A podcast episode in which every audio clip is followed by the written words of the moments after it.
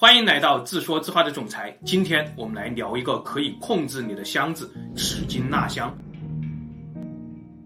史金纳是九十年前的美国心理学家，他甚至提出要用史金纳箱来控制所有人，从而创造出一个乌托邦的完美社会。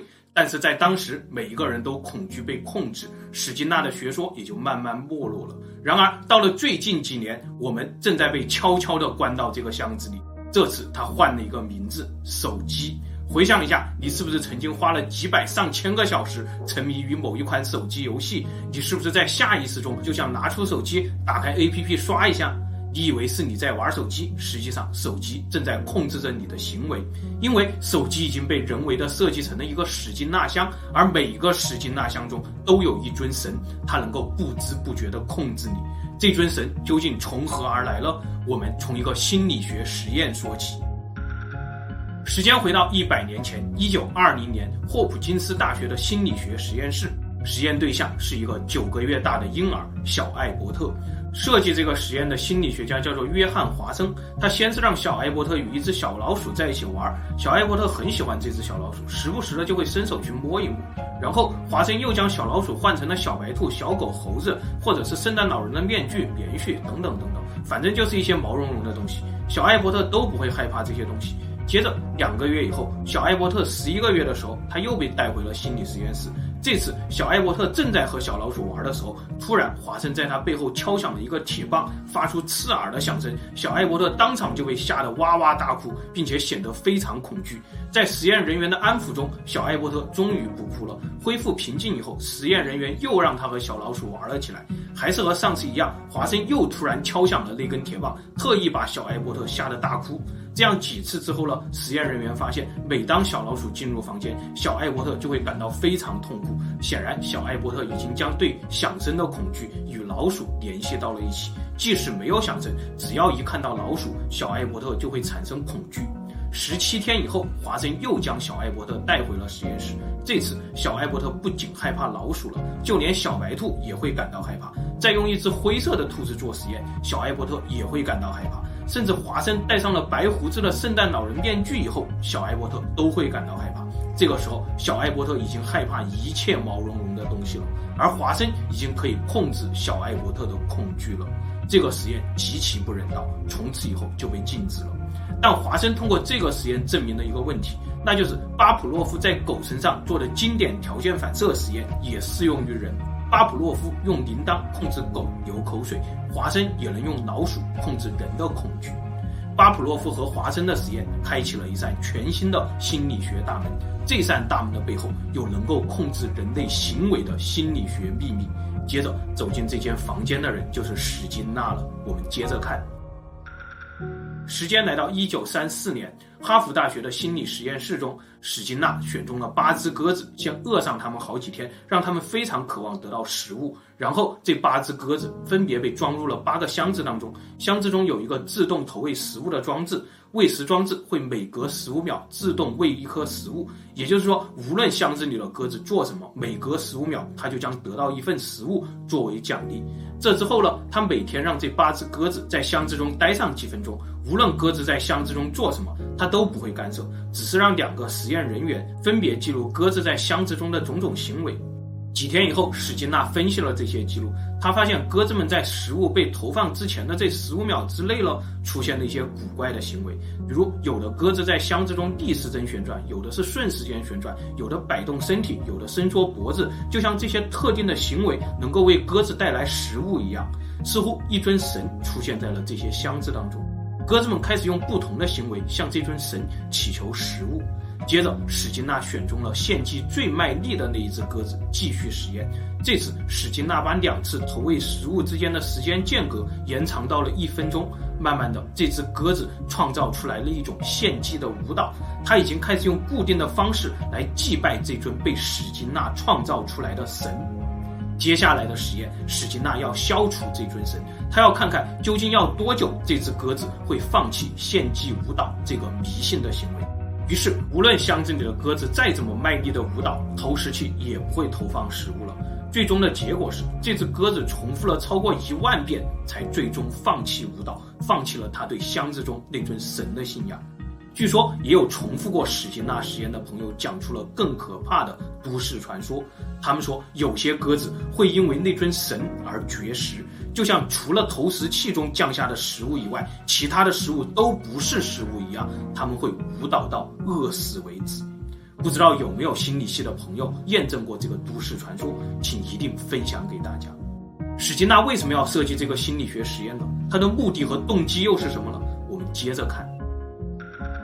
根据史金娜女儿的说法，一九二六年的时候，史金娜本来在哈佛大学读文学，理想是当作家。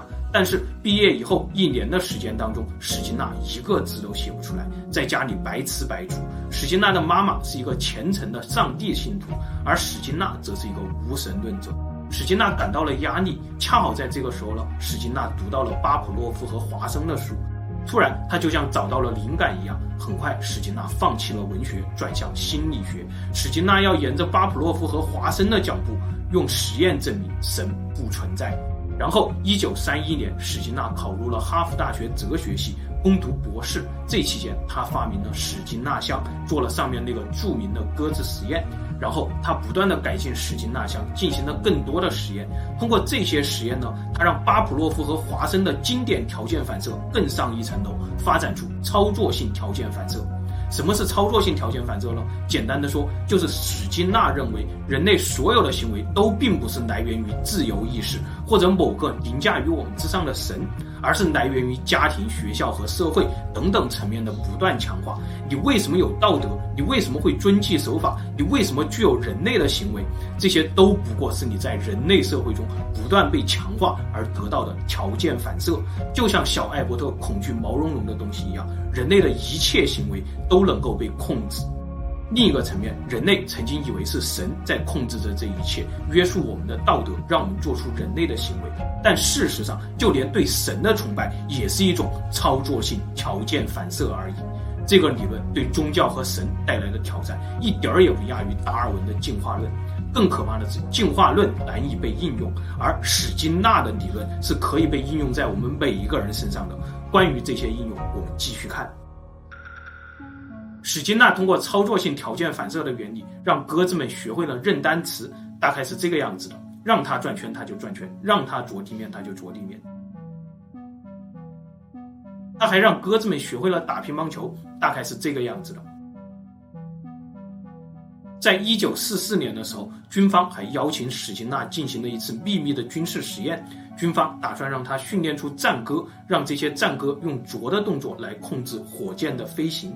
后来，史金纳又把实验对象从鸽子换成了更容易饲养的老鼠，他的史金纳箱也变得越来越高级。这些老鼠在史金纳箱中不仅能得到正面的奖励食物，还能够得到惩罚电击。这样，史金纳也就完整的绘制出了一张操作性条件反射的版图，也就是用史金纳箱控制你的所有原理和攻略。史金纳的学派被称为行为心理学，从一九四零年代开始，几十年间红极一时。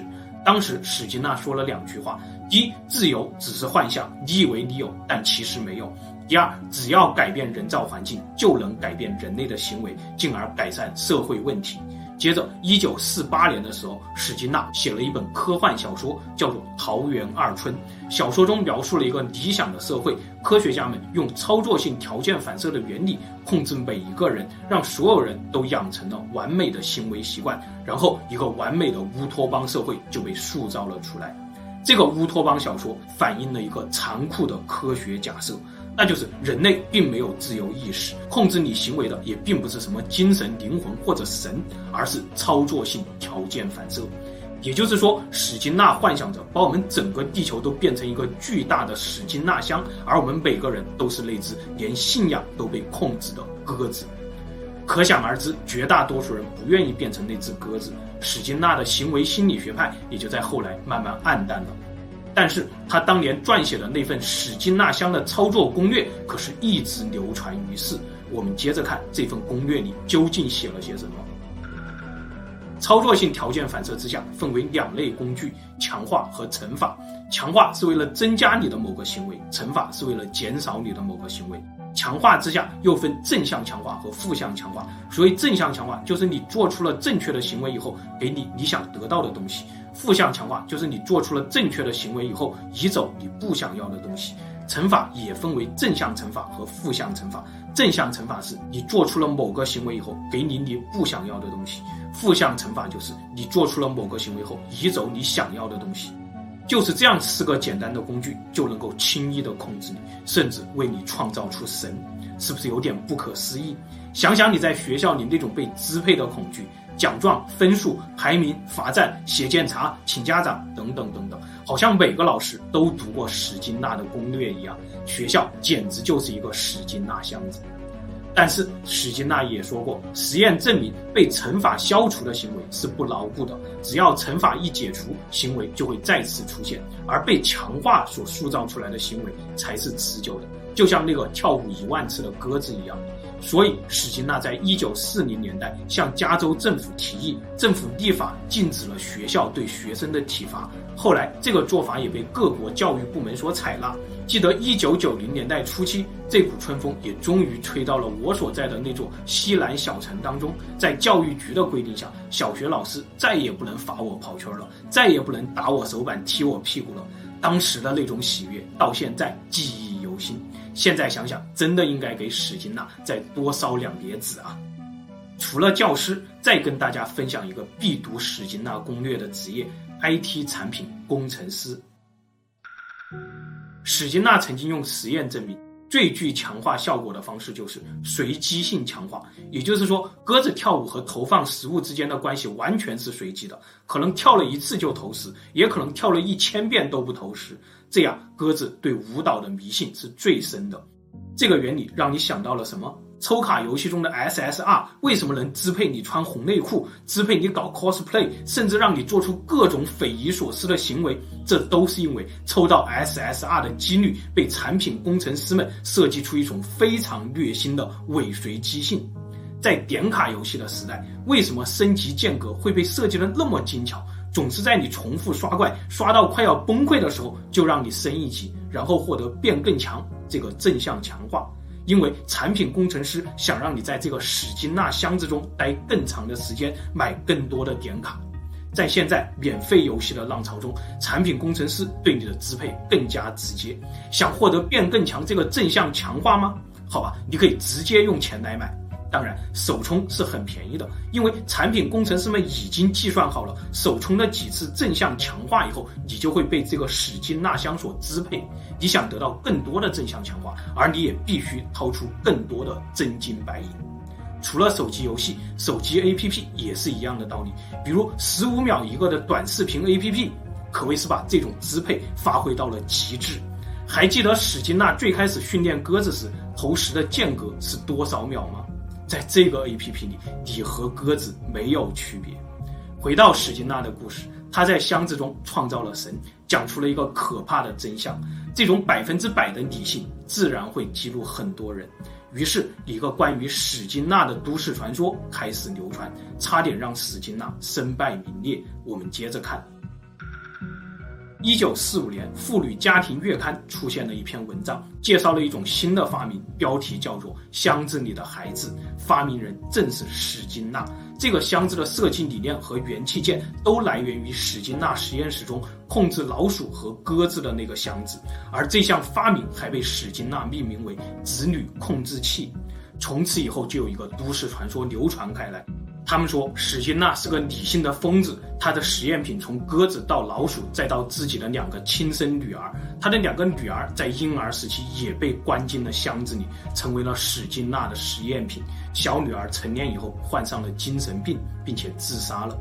尽管直到今天，史金纳的小女儿还要时不时地站出来证明自己活得好好的，当初的那个发明只是一个被误解的婴儿床，但是这个传说依旧没有停止过。回到现实，当我们看清了史金纳箱的原理，似乎我们谁也无法接受这个被支配的真相。也许史金纳说的没错，自由只是幻象，你以为你有，但是其实根本没有。也许人类从古至今一直活在一个又一个史金纳箱子里，一切宗教里的神也不过是在箱子中被创造出来的。如果当真如此，人还是人吗？但愿史金纳错了。最后，夫人说，史金纳箱子还有一个浪漫的版本，请大家点开一首歌，初恋时你们一起听的那首歌，静静的听完，然后你会发现世界变得更美好。